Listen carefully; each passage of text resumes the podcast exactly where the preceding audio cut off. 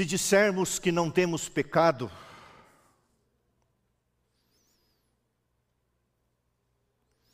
a nós mesmos nos enganamos e a verdade não está em nós. Outro texto diz: se dissermos que não temos pecados, somos mentirosos. Todos temos uma natureza pecaminosa e todos pecamos, todos falhamos, todos erramos. Até que Jesus volte, até que o reino venha, e quando vier, essa natureza vai ser extirpada, erradicada, tirada de nós. Então não pecaremos mais. Mas até lá, como Paulo, nós vamos prosseguir para o elevado ideal de sermos mais semelhantes a Jesus. E na busca desse ideal, de sermos como Cristo, de um dia chegarmos à semelhança dele o mais próximo possível, nós precisamos entender que a batalha contra o mundo, a carne, o diabo, o eu, a carne, ela vai continuar. Eu não ousaria pregar esse sermão se ele não fosse bíblico. Pecados escondidos. E eu não quero com isso que você se sinta culpado, que você se sinta é, ofendido. Eu quero que isso seja um estímulo eu quero que isso seja uma fonte de encorajamento para você. Porque se você tem algum pecado escondido na sua vida, e você não confessar esse pecado e não abandonar esse pecado, a única coisa que vai acontecer é a morte eterna. Mas antes disso, eu quero ler uma citação que eu li ontem e fiquei pensando muito. Maior discurso de Cristo, página 121. Aqueles a quem Deus emprega como seus mensageiros, não devem pensar que a obra divina depende deles. Não é permitido que seres finitos carreguem esse peso de responsabilidade. Por isso que na oração eu falei, eu não me iludo. A, a loucura da pregação ou ela acontece da parte de Deus a você, um encontro seu com Deus, não tem nada a ver com o mensageiro. O importante é a mensagem. Agora Deus usa vasos de barro, pó. Por isso que Paulo diz é uma loucura, mas o Espírito Santo fará a obra. Eu quero ler dois textos introdutórios. Abra a Bíblia, nós vamos manejar a palavra de Deus em dois textos, depois vamos deixar num texto lá. Romanos capítulo 13. Romanos capítulo 13. Leia comigo, do verso 11 até o verso 14. Eu não sei se você entende que esse é o momento, que chegou a hora. Sabe, não dá mais para esperar, se é que um dia deu. Mas hoje isso aqui tem que se cumprir. Romanos 13, 11, digo, e digo isto a vós outros que conheceis o tempo, o tempo presente já é hora de vos despertardes do sono, porque a nossa salvação está agora mais perto do que quando no princípio cremos. Vai alta noite, vem chegando o dia, deixemos, pois, as obras das trevas e revistamo-nos das armas da luz. Andemos dignamente como em pleno dia, não em orgias e bebedices, não em impudicícias, dissoluções, não em contendas, brigas, ciúmes, coisas carnais, mas revestivos do Senhor Jesus Cristo, e nada disponhais para a carne no tocante às suas concupiscências, às suas tentações. Sempre foi tempo, mas mais do que nunca esse é o tempo de você parar e pensar se realmente você está firme na fé. Provérbios, mais um texto introdutório, 28, verso 13. Esse texto também é um texto base para a introdução da mensagem dessa manhã. Provérbios 28, verso 13.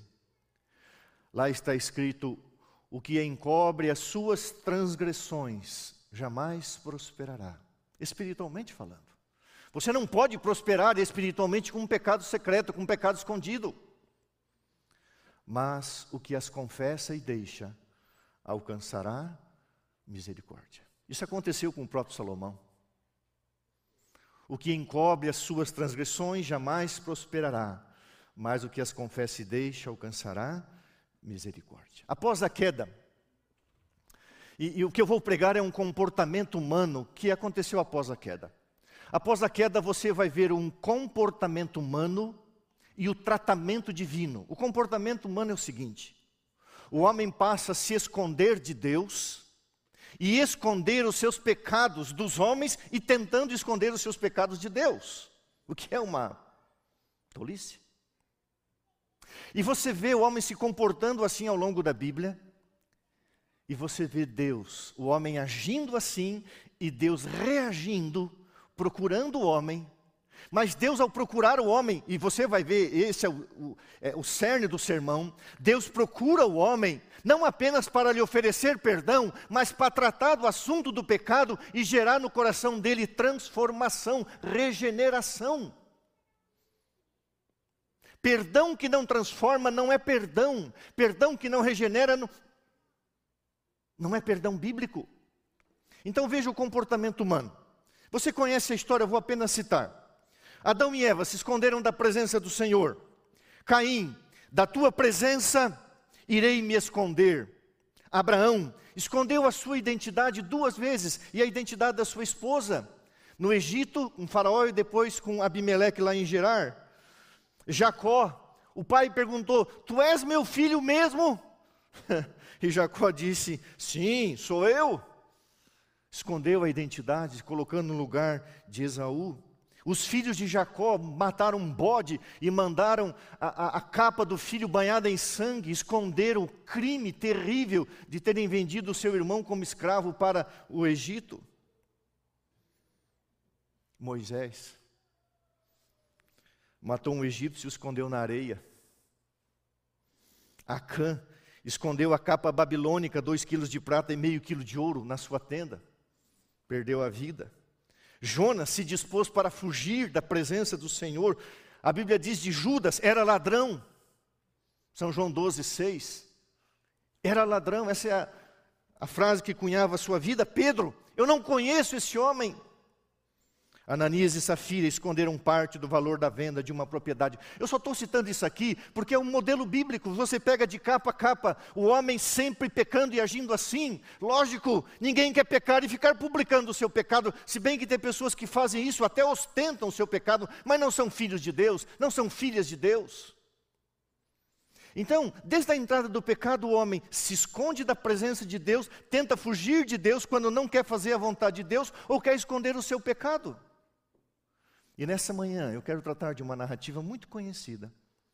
E a maneira como Deus tratou este homem, Deus trata você e a mim. E o propósito de Deus é redentivo, não é punitivo. Deus quer livrar a gente da condenação, da punição. Eu vou ler uma citação de Ellen White, Obreiros Evangélicos, diz assim: Deus pede homens que, como Natã, Elias e João Batista, apresentem destemidamente a sua mensagem, a despeito das consequências, que falem a verdade, embora isso importe no sacrifício de tudo quanto possuam. Eu já estava trabalhando nesse sermão fazia mais de 15 dias, quando um, um colega me falou que nós deveríamos pregar a exemplo de Natã, João Batista e Elias. Acontece que o pastor, ele também é um pecador. Ele não pode se colocar acima. Ele tem que se colocar como Daniel, nós pecamos.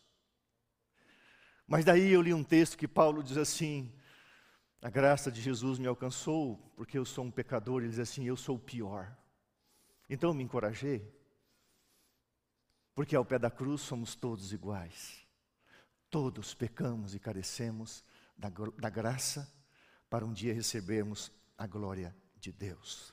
Então, uma vez que nós deveríamos pregar como Natã, e só depois eu conheci esse texto, abra a Bíblia no livro de 2 Samuel, capítulo 12.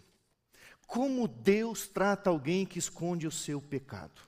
Esse modelo, essa pequena narrativa, nós vamos ler 13 versículos, 14 versículos, melhor dizendo.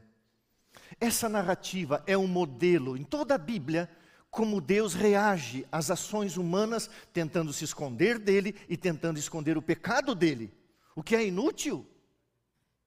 Pegue a Bíblia, pegou a Bíblia aí? Segundo Samuel capítulo 12, você conhece a história. Vamos pegar só 13, 14 versículos aonde Natã é enviado por Deus para conversar com esse ser vivente aqui chamado Davi, que nesse momento era um homem segundo o coração de Satanás. Ah, Davi foi um homem. Não, não. Davi foi um homem segundo o coração de Deus quando obedecia. Mas quando foi um assassino, um ladrão, um adúltero, um mentiroso, um traidor da nação, da lei de Deus, não me diga que Davi foi um homem segundo o coração de Deus. Vamos lá. Acharam aí, segundo Samuel capítulo 12? O Senhor enviou Natã a Davi. Chegando Natã Davi, disse-lhe: oh, Rei, eu, eu tenho uma parábola aqui, uma história, uma símile, eu tenho aqui um provérbio, uma analogia, eu tenho, eu tenho aqui uma historinha para te contar. E é engraçado quando você diz, eu tenho uma história para te contar, a pessoa presta atenção. Era o profeta falando com o rei, o rei juiz. Rei, presta atenção. Havia na cidade dois homens, um rico e um pobre. Tinha o rico muitas ovelhas, gado em grande número, mas o pobre não tinha nada, senão uma cordeirinha tenra. Cordeirinha é ovelhinha tenra, novinha, que comprara e criara e que em sua casa crescera junto com seus filhos, comia do seu bocado e do seu copo bebia, dormia nos seus braços e, tinha, e a tinha como filha. Vindo um viajante ao homem rico, não quis este tomar das suas ovelhas e do seu gado para dar de comer ao viajante que viera, mas a ele, mas tomou a cordeirinha do homem pobre, matou ela e a preparou para o homem que lhe havia chegado. Que injustiça, rei! Então o furor, a ira, o senso de justiça se acendeu sobremaneira contra aquele homem, disse Davi: Tão certo como vive Deus, o homem que fez isso deve ser morto, e pela cordeirinha restituirá quatro vezes mais, porque se fez tal coisa e porque não teve compaixão. E Natã olha para os olhos de Davi e diz: Tu és o homem. Uau! Tu és o homem. Assim diz o Senhor. Não palavras de Natã, palavras de Deus. Assim diz o Senhor, Deus de Israel: Eu te ungi, rei sobre Israel, e eu te livrei das mãos de Saul. Deite a casa de teu senhor e as mulheres de teu senhor em teus braços. E também te dei a casa de Israel e de Judá. Se isso fosse pouco, se fora pouco, eu teria te dado mais coisas, acrescentado tais e tais coisas. Por que, pois, desprezaste a palavra do Senhor, fazendo o que era mal a Ele, a Deus, perante Deus? A Urias, o Eteu feriste a espada, e a sua mulher tomaste por mulher, depois de o matar. Isso aqui é interessante, já vou adiantar um pouquinho. Irmãos, Deus não dá rodeios, não, viu? Deus vai e trata com amor, com compaixão, mas trata, você é um assassino, você matou Urias. E o pior ainda, pelas mãos dos inimigos, os amonitas. Você o matou. Não foi a guerra, não foi Joabe, você, o mandante do crime.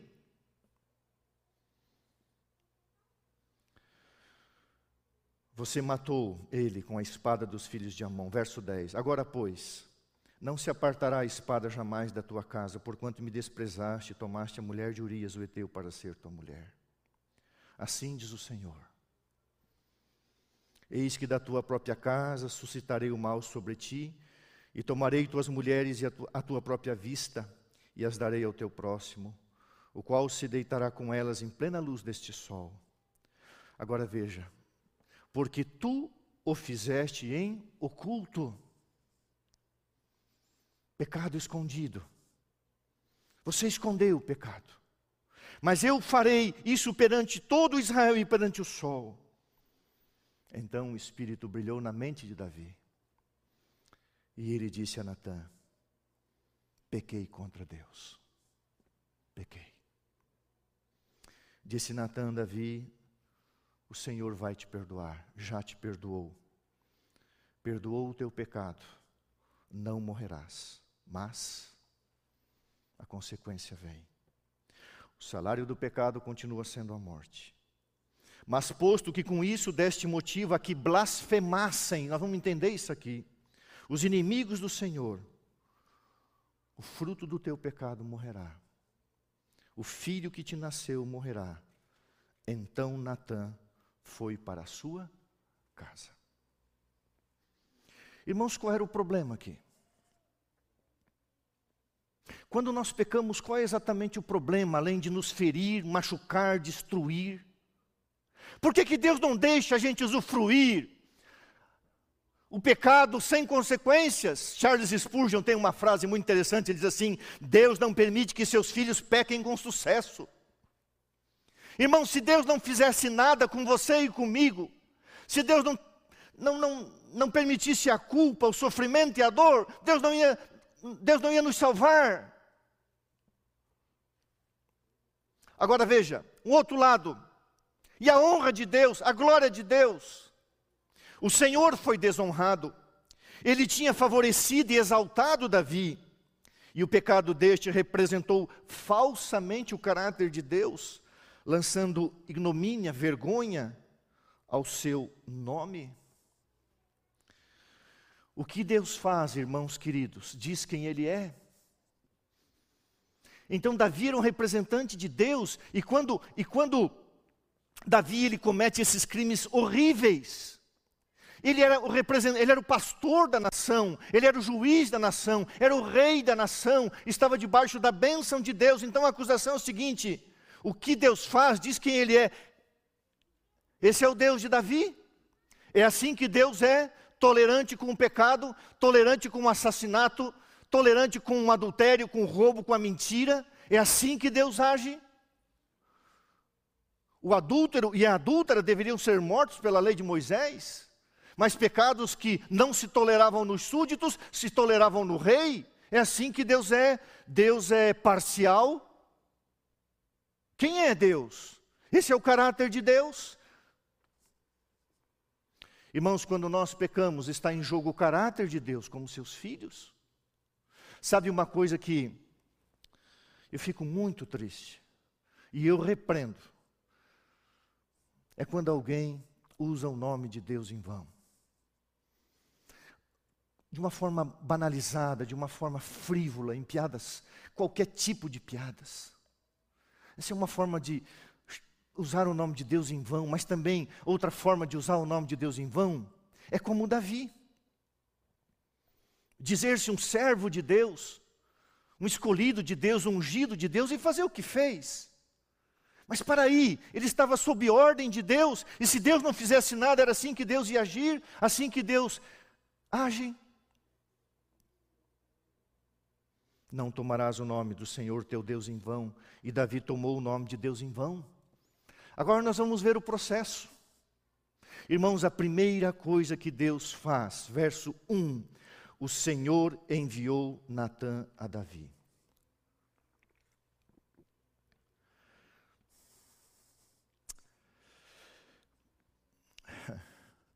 Se eu perguntar para você, quando você peca, procure esconder o seu pecado do seu cônjuge e dos seus filhos. Você percebe que ele não está escondido de Deus? Que Deus sempre envia o Espírito Santo. Deus toma a iniciativa. É como, é como aconteceu com Adão. Deus vai atrás. Porque senão o homem ainda acaba dizendo, não, está tudo certo, ninguém sabe, eu vou viver com isso aqui. Tem gente que vai viver a vida inteira com pecado secreto. E, e só no milênio vai se entender porque ele não salvou. Porque o Espírito procurou, Deus o procurou. Deus não quer expor ninguém. E Deus procura não expor ninguém. Deus não quer trazer o teu pecado à tona, não. Mas às vezes faz necessário, porque o Davizinho fazia cerca de um ano, estava escondendo o pecado dele e não queria mudar.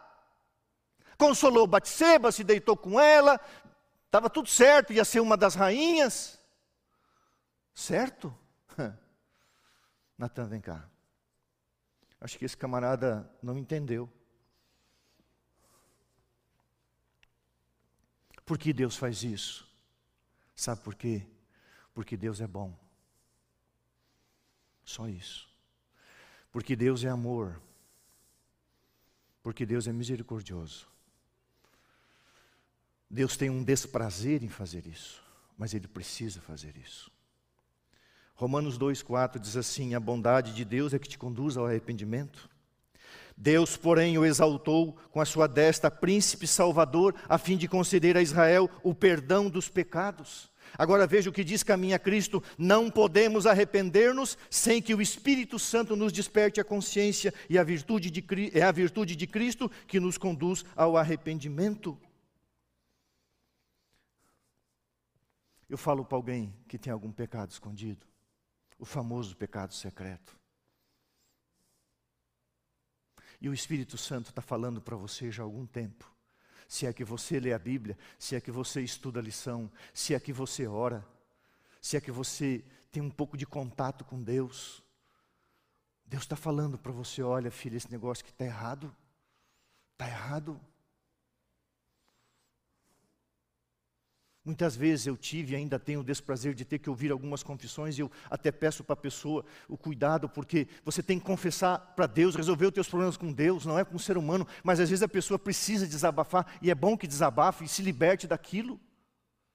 A primeira coisa, o amor de Deus não deixa o pecador perecer no seu pecado. Deus procura, Deus toca, Deus insiste. E se Deus está insistindo com você, só tem uma razão: é porque Ele te ama ainda. Ele ainda te ama. Natan, vai lá. Assim Deus faz. Deus vai atrás.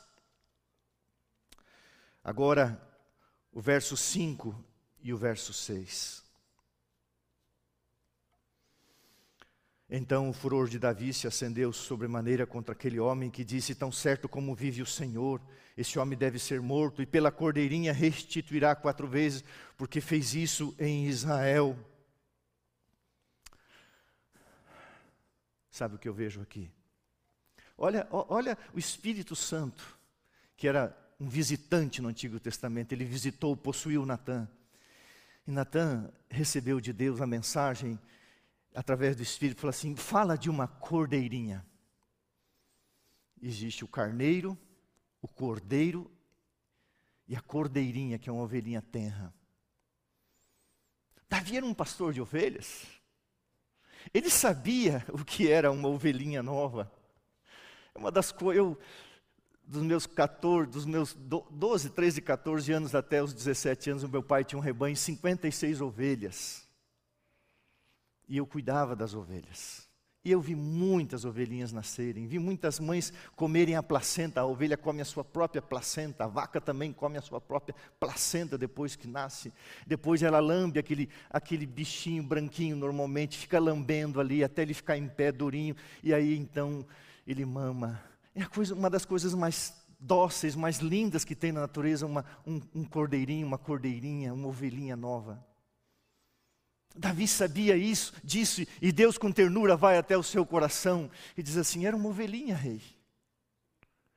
Quais são os meios que Deus está usando para chegar ao teu coração? A única coisa que vai transformar você é a graça, o amor, a bondade de Deus. Deus sempre procura chegar com ternura, mas com firmeza. Vai lá, Natan, dá a mensagem. Mas chegue e diga para ele: Você roubou uma ovelhinha. Ah, como Deus é maravilhoso. A ternura de uma ovelhinha alcançou o coração de um, do pastor. Essa ovelhinha simbolizava Batseba, a mulher de um fiel capitão do seu exército, um homem fiel, um homem de caráter, um homem honrado. O pai de Batseba tinha sido soldado de Davi, era uma família de militares. Aitofel, Depois, o avô de, de Batseba foi conselheiro de Davi.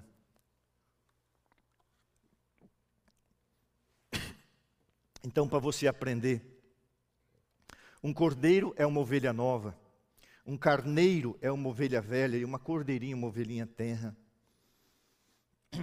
Deus manda recados. Em algum lugar aí, muito longe, não tente imaginar o local nem a pessoa, apenas a história. Um irmão estava em adultério, escondendo o seu pecado. Sete meses antes do pecado ser descoberto, causou um escândalo naquela comunidade. Sete meses antes. Esse irmão andando pelas ruas, alguém o aborda, manda ele parar e diz assim: Eu não te conheço, não sei quem você é, não sei seu nome, sua profissão, não sei nada a seu respeito. Só vou te falar uma coisa. Deus me mandou dar um recado para você. Se você abandonar o teu pecado, Deus vai perdoar e ele não será descoberto. Que Deus te abençoe. Uau! O homem poderia cair de joelhos ali, porque isso foi um milagre, isso foi literal. Poderia ter sido um anjo, não sei, quero crer que sim. Mas Deus queria salvar toda uma situação, todo um contexto de esfalecimento, esfalecimento familiar. Esfalecimento, é, como é que é?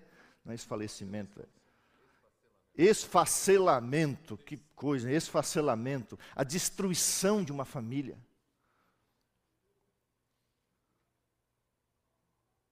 Mas ele continuou. Um recado de Deus assim. Sete meses depois, tudo estourou. E aí, irmãos, no que depender de Deus, Deus vai preservar o homem, Deus vai cuidar do homem. Verso 7. Então disse Natan a Davi: Tu és o homem. Tu és o homem, mas continua. Eu te ungi rei sobre Israel, eu te livrei das mãos de Saul, eu te abençoei, eu te ajudei. Deus jamais pediu algo ao homem antes de abençoá-lo. Você já conhece isso aqui. O mundo aí fora ensina assim: se você fizer isso, isso, isso, Deus vai te abençoar. Não! Deus te abençoa primeiro, Deus te unge, Deus cuida de você, Deus provê, como já proveu em Cristo, todas as coisas. Depois você entra num relacionamento de fidelidade, mas a primeira fidelidade começa com Deus. Diz assim, Davi, olha o que você está fazendo. Você é responsável por ter esse, esse palácio, por ter uma cama para dormir à tarde, para não precisar ir para a guerra agora na casa dos 50 anos, porque eu fiz isso por você.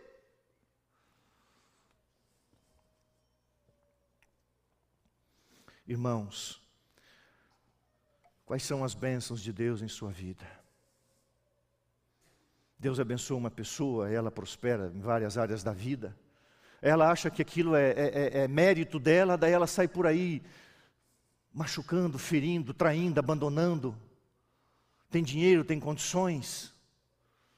Cuidado, que as bênçãos de Deus não façam na sua vida motivo para, para maldições, como foi para Davi. Verso 9. Assim que Deus age, por que, pois, desprezaste a palavra do Senhor, fazendo o que era mal? Deus revela as consequências do pecado. Ah, eu gostaria que você guardasse bem uma coisa. Você é senhor das suas escolhas, mas você é escravo das consequências. Saiba ser senhor da sua vida para não ser escravo de consequências ruins. Deus te dá toda a liberdade de ser senhor da sua vida controlar a sua vida pela guia do Espírito Santo. Você é senhor das suas escolhas. Mas se as suas escolhas forem más, você é escravo e não tem como fugir da escravidão das consequências. Então, a menos que você não queira ser um escravo, pensa no que você está escolhendo. Contrariar, a, isso aqui eu preciso ler. Contrariar a palavra de Deus é ir contra o próprio Deus várias vezes aparece aqui, assim diz o Senhor. Agora veja o verso 10 e o verso 11. Agora, pois, não se apartará a espada jamais da tua casa, porque me desprezaste e tomaste a mulher de Urias, o Eteu, para ser tua mulher. Assim diz o Senhor: Eis que da tua própria casa suscitarei o mal sobre ti. Gente, isso aqui é muito forte. A nossa família está envolvida nas bênçãos de Deus, como a nossa família também pode, pode estar envolvida nas, nas maldições de Deus, por causa do pecado. Você sabe o que é um pastor? Ser chamado numa casa para fazer uma visita, aonde uma das filhas estava tendo possessão satânica. E você tem que tratar do assunto. O que está acontecendo aqui? Por que, que o diabo teve acesso aqui? Porque o pai daquela família tinha pecados nas madrugadas que abriu a porta para o diabo. O diabo entrava. E o diabo, tão covarde, não visitava ele, visitava a filha. E você tem que pegar esse irmão depois da reunião de família, porque a, chegou um ponto em que a menina tentou suicídio, chamar esse homem à parte assim: Você tem consciência, filho? Do que você está fazendo, do que você está assistindo, do que você está praticando? Aí eu achei que não tinha nada a ver. Como não tem nada a ver? Uma das piores frases que o demônio inventou nesses últimos dias, nada a ver. Eu faço o que eu quero com o meu tempo, com o meu corpo, com os meus olhos. É, não tem nada a ver, não. É só uma possessãozinha e um, e um suicídio, só isso. Agora, a Bíblia fala de bons pais que os filhos fizeram escolhas erradas. Isso é problema deles. A Bíblia fala de péssimos pais cujos filhos fizeram boas escolhas. A Bíblia diz que a responsabilidade numa altura da vida é pessoal. Mas como pais, como mães, como família, enquanto os filhos estiverem de, debaixo do nosso teto, nós temos a responsabilidade de mostrar o que é certo. Eu vou falar uma coisa com orgulho aqui.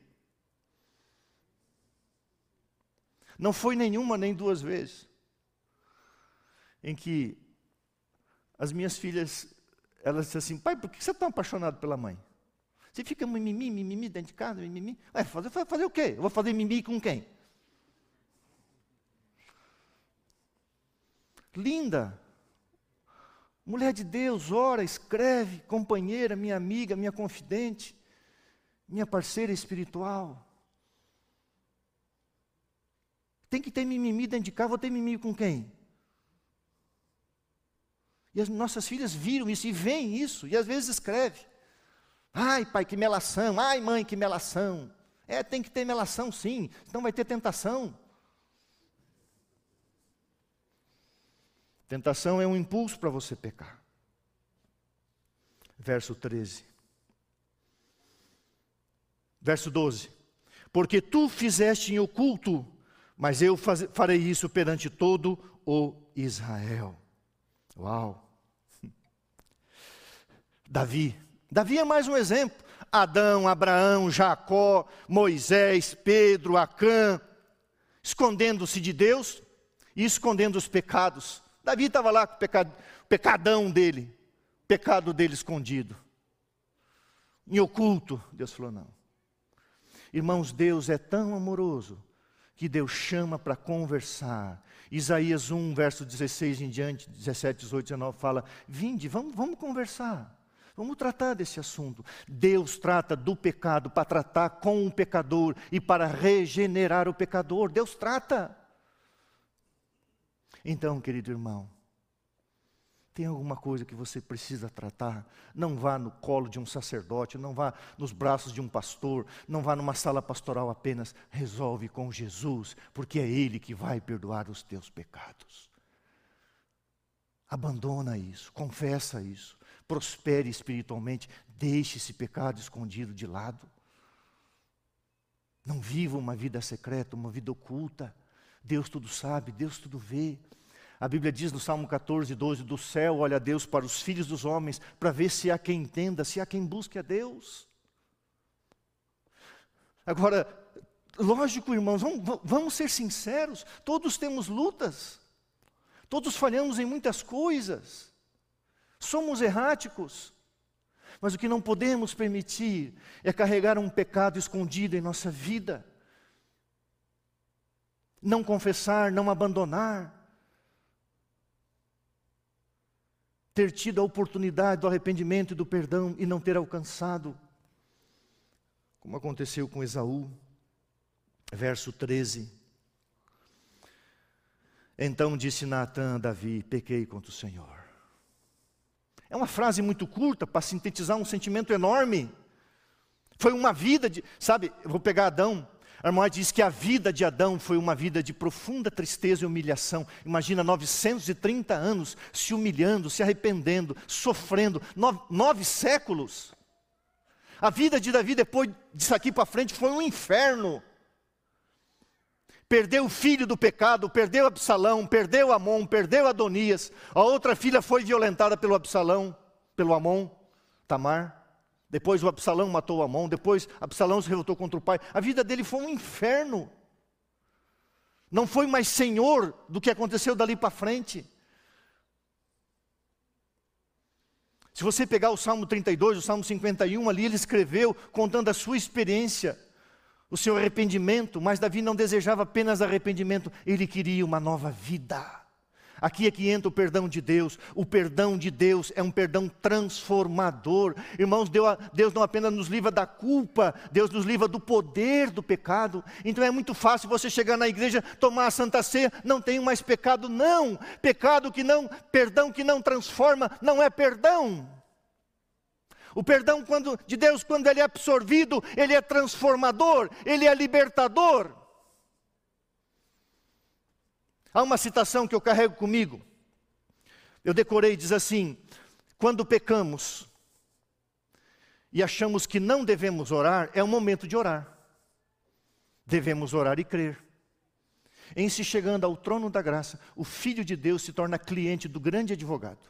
E a primeira manifestação de arrependimento, o primeiro desejo de perdão, Cristo toma, Cristo esposa, esposa, toma a causa dele, fala a sua e se apresenta diante de Deus como se o fizera por si próprio. O maior discurso de Cristo. Então, quando você sente vontade de se arrepender, é o Espírito Santo de Deus trabalhando em você. Mas o Espírito Santo não vem apenas para limpar a culpa, ele vem para regenerar o seu coração. Por isso que no Salmo 51, verso 10, Davi orou: Cria em mim, ó Deus, um coração puro. Se você quer ser perdoado por Deus para continuar com outro pecado ou com o mesmo pecado e voltar a esse pecado, o perdão de Deus, ele é a libertação do poder do pecado. O perdão é muito mais do que um ato legal é um ato de regeneração. Paulo, para aliviar um pouquinho você e eu, ele diz assim: Esta afirmação é fiel e digna de toda aceitação. Jesus veio ao mundo para salvar os pecadores. E o apóstolo Paulo diz: Dos quais eu sou o pior. Louvado seja Deus por esse homem. Eu sou o pior dos pecadores. Que compreensão que necessidade da graça de Jesus. Eclesiastes 12, 14 diz: Porque Deus há de trazer a juízo todas as obras, as, até as que estão escondidas, quer sejam boas, quer sejam más. Sabe o tempo que a gente está vivendo? Eu estou preparando um sermão, eu vou trazer ainda esse mês, último sábado de outubro. Chama-se apagamento é o momento de você enviar os teus pecados para o lugar santíssimo, para o apagamento. Porque logo Jesus vai voltar e quando Jesus vier, todos os nossos pecados têm que estar apagados. No ritual do santuário, durante o ano, os pecados tinham que ser levados e confessados. No dia da expiação eram apagados. Nós estamos desde 1854 vivendo o período do apagamento dos pecados, mas somente pecados confessados são pecados apagados. Então, no dia 31 de outubro, vou falar sobre isso, o apagamento dos pecados. Essa é a primeira parte. Você tem que confessar e deixar, e Jesus vai limpar, perdoar e apagar.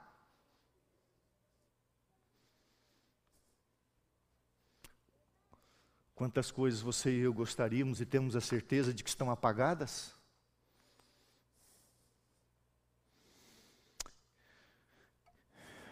Verso 13: Pequei contra o Senhor. Então disse Natan a Davi: Deus te perdoou o teu pecado. Parece muito simples, mas não foi bem assim. Todas as coisas estão nuas e patentes aos olhos daqueles a quem, daquele a quem temos de tratar, de prestar contas, Hebreus 4,13. Toda confissão sincera e abandono do pecado tem a garantia do perdão de Deus e da restauração pelo Espírito Santo. Sabe o que me impressiona? Eu já falei isso aqui. O garoto morreu. Ele não teve nome, não deu tempo de dar nome para ele. Mas Davi teve um outro filho com Batseba. Davi, o amado, teve um filho chamado amado por Deus, Gedidia, Salomão. E Salomão se tornou o substituto do pai. O fruto do seu ventre, o ventre da sua esposa, era o fruto do perdão. E Batseba consta na lista das mulheres da descendência de Jesus. Quando Deus perdoa, Deus perdoa, Deus apaga, Deus limpa. O perdão de Deus não é meramente um ato judicial pelo qual Ele nos livra da condenação, é não somente perdão pelo pecado, mas livramento do pecado. É o transbordamento do, do amor, é o transbordamento do amor redentor que transforma o coração. Maior discurso de Cristo, página 114. Vou ler de novo. Perdão não é somente não é somente o perdão pelo pecado, mas é livramento do pecado. É por isso que você tem e eu temos que orar. Livra-me, Senhor, desse negócio aí. Todo pecado Todo pecador que absorve o poder do perdão divino, por este mesmo poder é transformado, é o poder da sua graça. Deus não apenas quer perdoar seu passado, mas Deus quer garantir seu futuro. É só o perdão transformador que pode que pode fazer isso. Não é apenas apagamento do passado, é garantia de futuro, é uma nova vida. Finalizando. Até quando um homem segundo o coração de Deus pode ocultar um pecado? Jamais. Era quando Davi andava no conselho de Deus, que foi chamado homem segundo o coração de Deus, pecando, isso cessou. A sentença de morte foi transferida de Davi para a criança de seu pecado. Davi, ele preferia mil vezes morrer do que ver aquele inocente morrer no lugar dele. Aquilo foi um golpe terrível na sua vida espiritual, emocional, moral, política, como, como líder. Foi um golpe terrível. Um inocente pagou o preço do seu crime. Ele deveria morrer. Uma ilustração tosca, mas quem deveria morrer não morreu e o inocente morreu no lugar. Deus nunca pecou. Deus não é Davi. Davi não é Deus. Mas num aspecto, Deus é inocente e morreu no lugar do culpado. A criança do seu pecado pagou o preço. Isso foi terrível para ele. Mas, graças a Deus, o livro Patriarcas e Profetas diz assim: posto que tivesse caído, Deus o levantou. Por quê? Porque Deus tratou com o pecador e tratou do assunto do pecado. Assim foi com Adão, com Jacó, Moisés, Pedro, Maria Madalena. Davi se humilhou e confessou o seu pecado, enquanto Saul desprezou a reprovação e endureceu o seu coração obstinado. Todos pecamos. Quem diz que não tem pecado é mentiroso. Deus vai atrás, Deus confronta, Deus trata com ternura, Deus chama o pecador e diz: vamos, vamos tratar desse assunto aqui, eu quero transformar você. Se você confessa, se você abandona, Deus erguerá, as consequências virão. Eu preguei um sermão aqui, as consequências de pecados perdoados, elas continuam, mas Deus não abandona o pecador enquanto ele está sofrendo as consequências do seu pecado. Deus levantou Davi, Deus restaurou Davi, Davi vai estar no céu. E a graça e a misericórdia de Deus. Eu quero finalizar fazendo uma pergunta para você, querido irmão, querida irmã. Existe algum pecado escondido na sua vida? Agradeça a Deus porque ainda está escondido. Confesse. Trate desse assunto com Deus. Vá no teu quarto. Chore se necessário for. Seja sincero. Se é que você quer ir para o céu. Você quer ir para o céu? Você não vai carregando um pecado escondido. Esse pecado precisa ser lavado, perdoado e você precisa ser regenerado. Uma vez,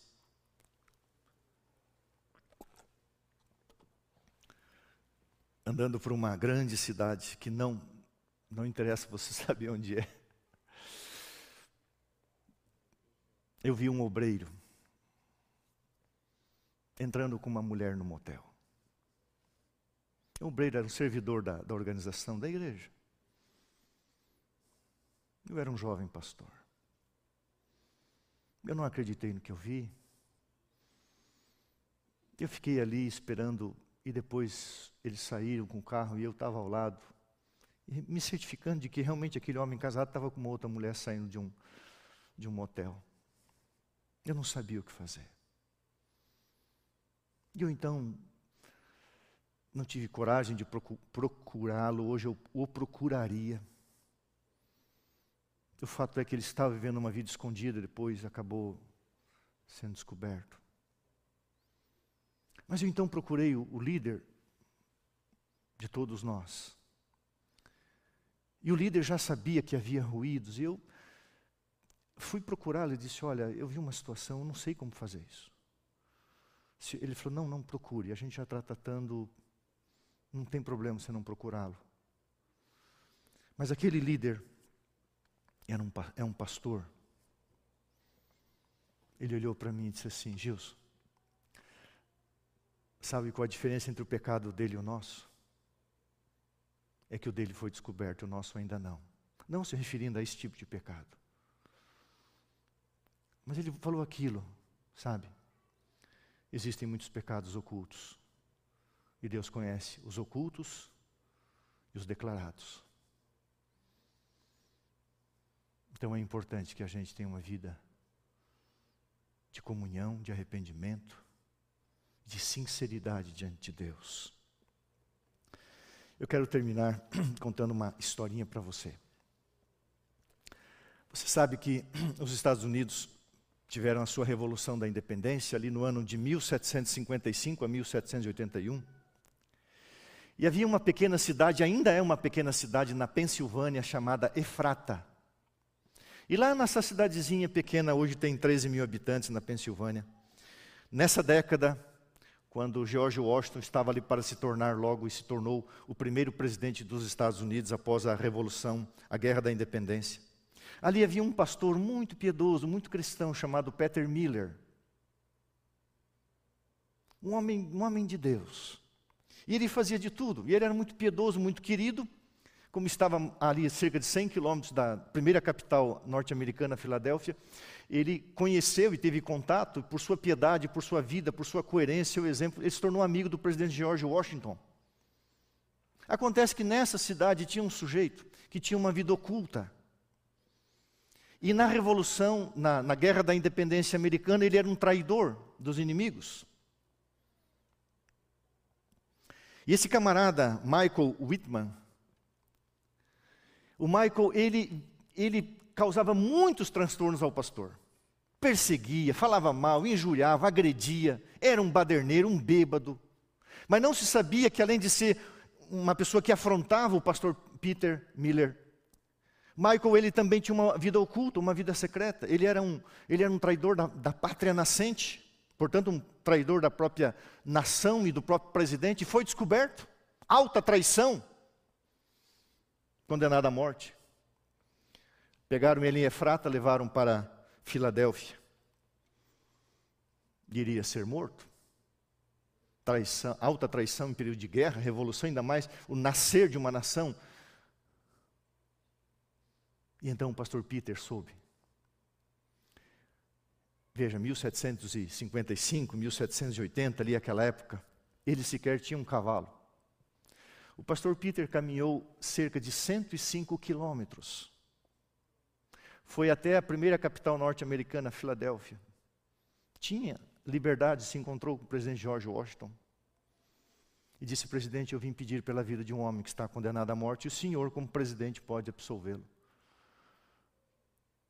E ele disse: Quem é ele? Falou: Michael Whitman. Ele falou: Pastor Peter, não posso fazer isso. É alta traição. É assunto de guerra. E a independência da nossa. Não posso fazer isso por seu amigo. Lamento, não posso, pastor. E o pastor Peter disse: Meu amigo? Não, presidente, ele é meu inimigo. Ele, e aí contou todas as, as coisas que ele fazia contra o pastor. Ele não é meu amigo, ele é meu opositor, ele é meu inimigo. E então George Washington disse assim: Pastor, você caminhou mais de 100 quilômetros para pedir a libertação de um inimigo? É. A história diz que naquele momento o coração do presidente norte-americano foi tocado. E a, Bíblia, e a história diz que o próprio Peter Miller saiu com ele da prisão e voltaram para Efrata. E aquele homem, tocado pelo amor de alguém que o procurou, tratou do seu pecado, da sua condenação, o libertou. Aquele homem não teve outra escolha. O perdão oferecido pelo pastor transformou o seu coração e ele se tornou um fiel seguidor de Jesus Cristo. É isso que Deus quer. Se dissermos que não temos pecado, somos mentirosos. Mas se você tem um pecado escondido, confesse. Se o Espírito Santo está trabalhando com você, se Deus está enviando recados para você, como enviou Natan, de diversos meios, Deus cria diversos meios, arrependa-se porque nada mais é do que o amor de Jesus chamando você para perdoá-lo e para libertá-lo desse pecado que poderá tirar você da vida eterna. Que Deus te abençoe. Continua sempre na presença de Jesus.